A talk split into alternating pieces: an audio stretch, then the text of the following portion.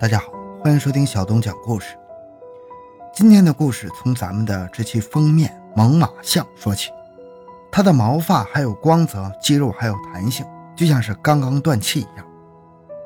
但是咱们知道，猛犸象在几千到一万年前就灭绝了，和恐龙一样。我们主要通过化石来了解这种史前巨兽。那么眼前这只猛犸象是从何而来的呢？欢迎收听由小东播讲的。冰川下的远古惊奇，穿越被冻结的时空。回到现场，寻找真相。小东讲故事系列专辑由喜马拉雅独家播出。这只猛犸象叫做油箱，被鉴定出来死于两万八千年前。在二零一零年的时候。油箱被西伯利亚象牙猎人发现，发现地是濒临北冰洋的一个冰崖。油箱被冰川速冻，完美的保存了下来。接着，科学家们从油箱身上发现了两个诡异的地方：第一，油箱的后腿骨折了，身上有伤痕，像是在死亡前，油箱正在与某种类似狮子的捕食者搏斗；第二，油箱的身体并不完整。它背部有一个切口，像是锯开的一样。它的脊柱、头骨、肋骨和盆骨被从这个切口取走了。这种熟练的解剖显然不是狮子这类捕食者能够完成的。那油箱死亡前究竟经历过什么呢？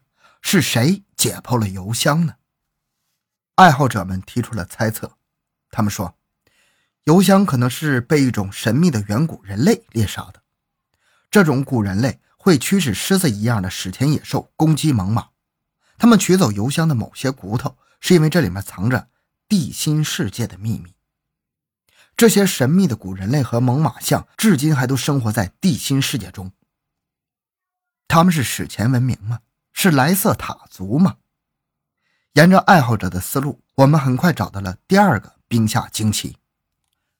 时间回到一九六八年。这年冬天，一个像猿猴又像人类的未知生物在美国各地巡回展览，场场爆满，观众们都在惊叹，媒体也在鼓吹，这就是猿猴进化到人类中间缺失的那一环。他们是居住在西伯利亚的史前穴居人。这个未知生物被保存在一块冰当中，大约一米八高，有一只手似乎折断了，头骨和眼睛破碎了。像是被什么东西从后面击碎的一样。这具冰人属于一个从未公开的神秘收藏家。当时，一位叫做弗兰克·汉森的策展人是这位收藏家的代理人，负责帮他策划巡展。但是，汉森也没见过这位收藏家，而且汉森对这具冰人的具体来历也不太清楚。一九六八年十二月，在汉森的家中，两位博物学家桑德森和霍曼斯检查了这具冰人。详细的绘制了插图，并准备做进一步的科学研究。但是，短短一个月以后，到了1969年的一月，整个事件变得突然诡异了。第三位科学家约翰·纳皮尔来到了汉森家里后，只看了一眼就说：“这是乳胶模型。”这个时候的汉森也开始胡言乱语。他先是说自己担心被指控谋杀，就用模型替代了真正的病人，然后又说。这只冰人并不是来自史前的冰川，而是被猎杀的现代物种。不久，他又说是一艘俄罗斯的海豹捕猎船在西伯利亚的一块浮冰中发现了它，但紧接着改口又说说是一艘日本捕鲸船发现的。下次被媒体采访时，他又改口说是在香港的一个冷冻设施中发现的。总之，明尼苏达冰人从1968年12月以后就变成了一个彻头彻尾的骗局。很多书在批判汉森和他的骗子故事，舆论开始嘲笑这个骗局。到了二零一三年，eBay 上出现一条拍卖的信息，拍卖的正是一九六八年汉森伪造的冰人模型。最后，冰人模型被德州的怪异博物馆馆长买下了，今天依旧在博物馆展出。但是在互联网上，很多都市传说都在流传。他们说，一九六八年十二月的某一天。真正的冰人已经被调包了，这一切骗局的背后隐藏着某些不被人类知道的真相。爱好者们猜测，明尼苏达冰人就是被猎杀的现代物种，是那个从未公开的收藏家根据远古的线索在西伯利亚猎捕了冰人。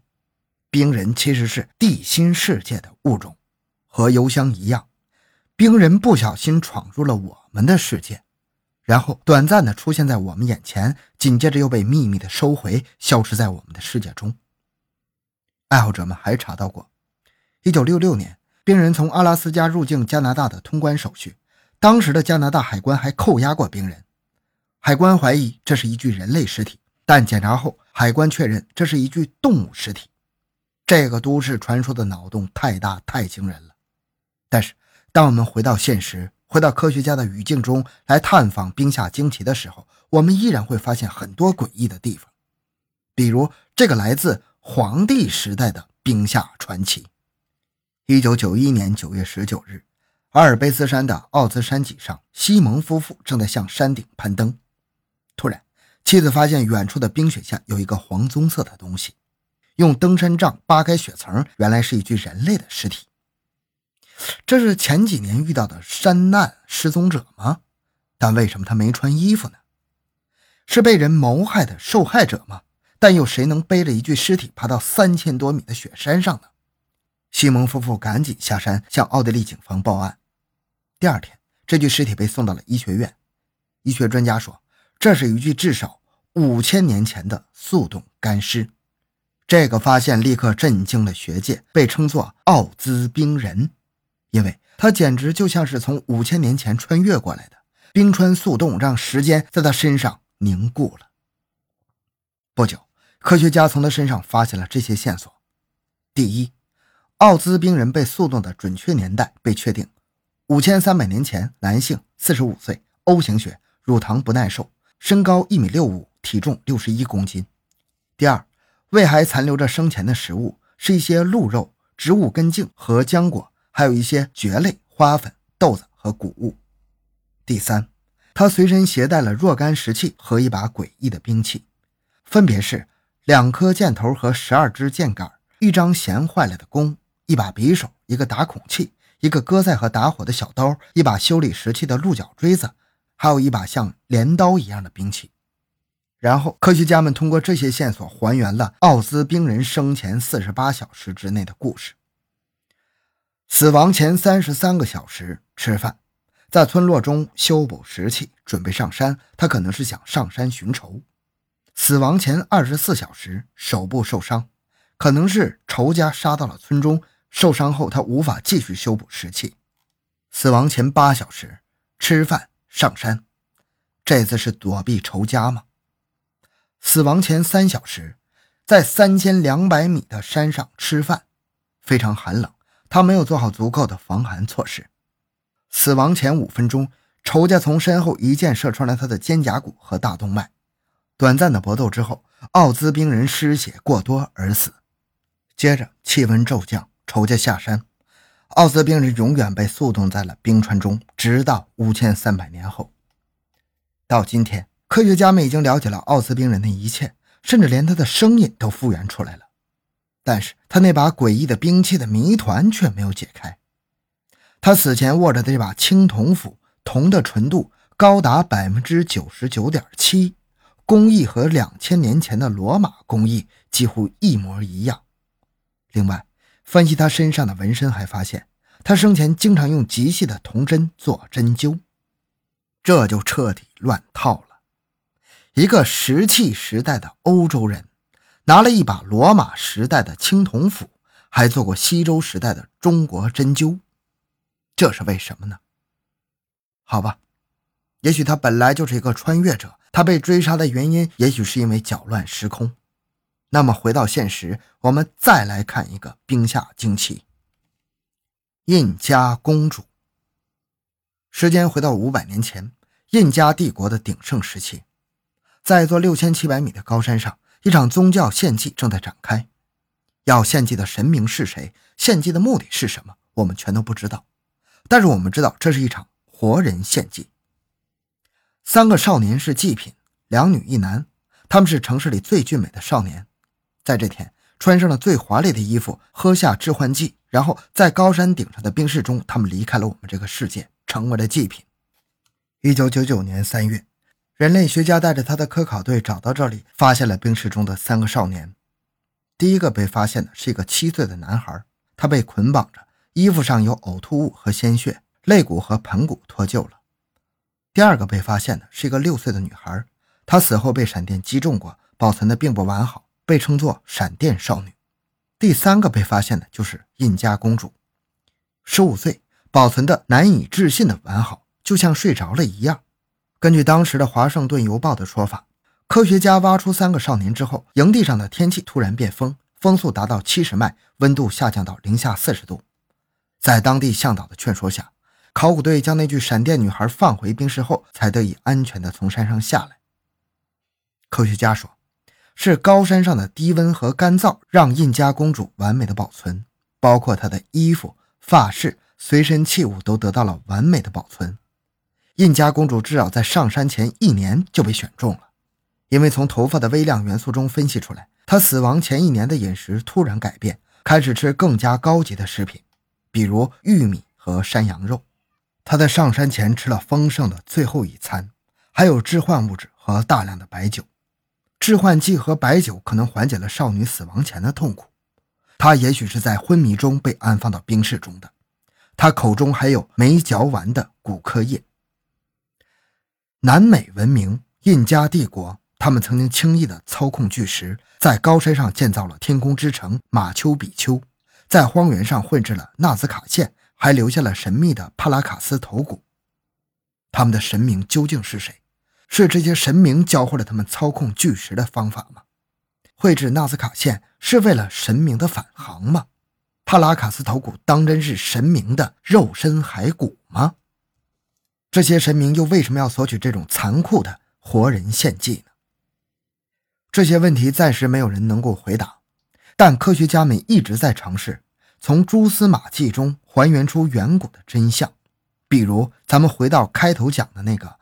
猛犸象油箱身上的诡异切口，科学家们是这样说的：他们说，油箱是一头七岁左右的小象，雌性，属于某个象群。当时的北冰洋沿岸可能还算温暖，除了猛犸象，还有一群穴居的人生活在这里，比如有可能是尼安德特人。两万八千年前的某一天，这群穴居人埋伏在草丛中。远远地盯着这群猛犸象，准备展开猎杀，但是他们迟迟没有动手。他们在等待，等待着草丛中另一个饥饿的猎人先动手。这个饥饿的猎人突然从草丛中窜出来，扑向了象群。他是一头像狮子一样的史前猛兽。象群受惊，开始四散奔逃。埋伏在草丛中的穴居人依旧一动不动，死死地盯着那头小象。小象已经被狮子扑倒了，在和狮子做最后的搏杀。狮子终于制服了小象油箱，但它也耗尽了体力。就在这个时候，穴居人突然吹响了骨笛，从草丛中一拥而上。然后，狮子被穴居人赶走，油箱最终成了穴居人的猎物。接着，穴居人熟练地锯开了油箱的后背，准备平分猎物。就在这个时候，天气突然骤变，大地就像一下子被冻住了一样。这种天气骤变可能在两万八千年前经常会发生。穴居人一直对这种天气骤变充满了恐惧，他们丢下猛犸象，惊恐地逃回洞穴。但是第二天，海岸已经变成了冰崖，这里彻底不适宜居住了。穴居人走了，象群走了，狮子也走了，只有猛犸象油箱静静地躺在了冰崖中。油箱的时间凝固了，直到两万八千年后，二零一零年，它被象牙猎人发现了。二零一九年三月。日本科学家在《自然》上发表论文，他们已经用小鼠的卵细胞复活了油箱的细胞。克隆这只史前巨兽只差临门一脚和道德问题。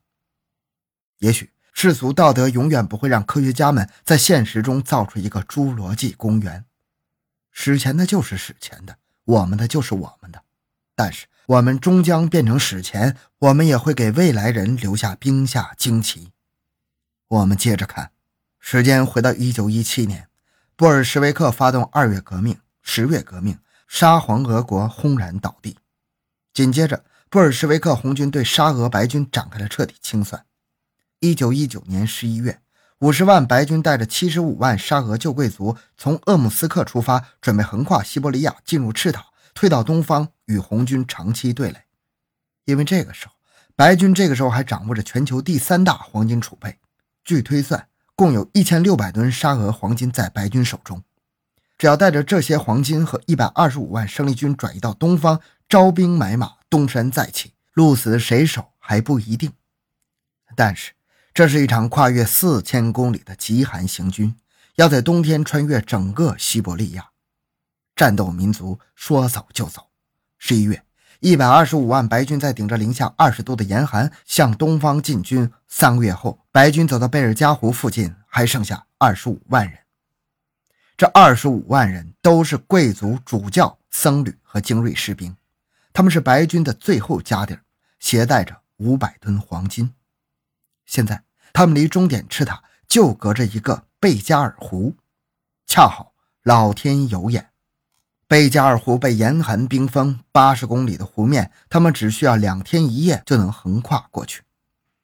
这天清晨，二十五万人带着五百吨黄金走上了贝加尔湖，但结果这二十五万人和五百吨黄金彻底消失了。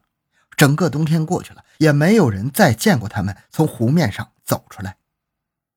直到很多年以后，才有当年的残余白军讲出了一个可怕的事实。他们说，到了第二年春天，零星的白军游击队决定去贝尔加湖上寻找这二十五万人，结果他们被眼前的景象惊呆了。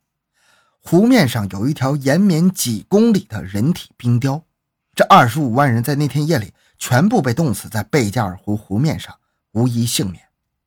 当晚的气温可能骤降到零下六七十度，将这二十五万人全部速冻了。在队伍的最后面，他们看到了一个被冻成冰雕的将军。将军很高大，将自己的大衣撑开着，他是在为自己的妻子遮挡寒风。但是他的妻子和他即将出生的孩子在他眼前被冻成了冰雕。队伍中有八十辆满载黄金的车辆也被冰雪死死地冻住。春去秋来，冰雪融化。当他们再次回到湖面的时候，这二十五万人就彻底消失了。他们可能全部沉入了贝加尔湖湖底。这二十五万人中，也许有那么一两个人会机缘巧合变成了一颗被冰川包裹的时间胶囊，就像在两万八千年前在北冰洋冰崖上被速冻的猛犸象油箱一样，它将在凝固的时间中等待，等待两万年、十万年，甚至是二十万年以后，当它再被发现的时候。也许人类都已经灭亡了，新进的文明会像我们研究猛犸象油箱一样研究它，然后也会还原出一段科学的史实，也可能流传一段诡异的传说，但是大概率都不敢复活它。好了，今天的故事就到这里。小东的个人微信号六五七六二六六，感谢您的收听，咱们下期再见。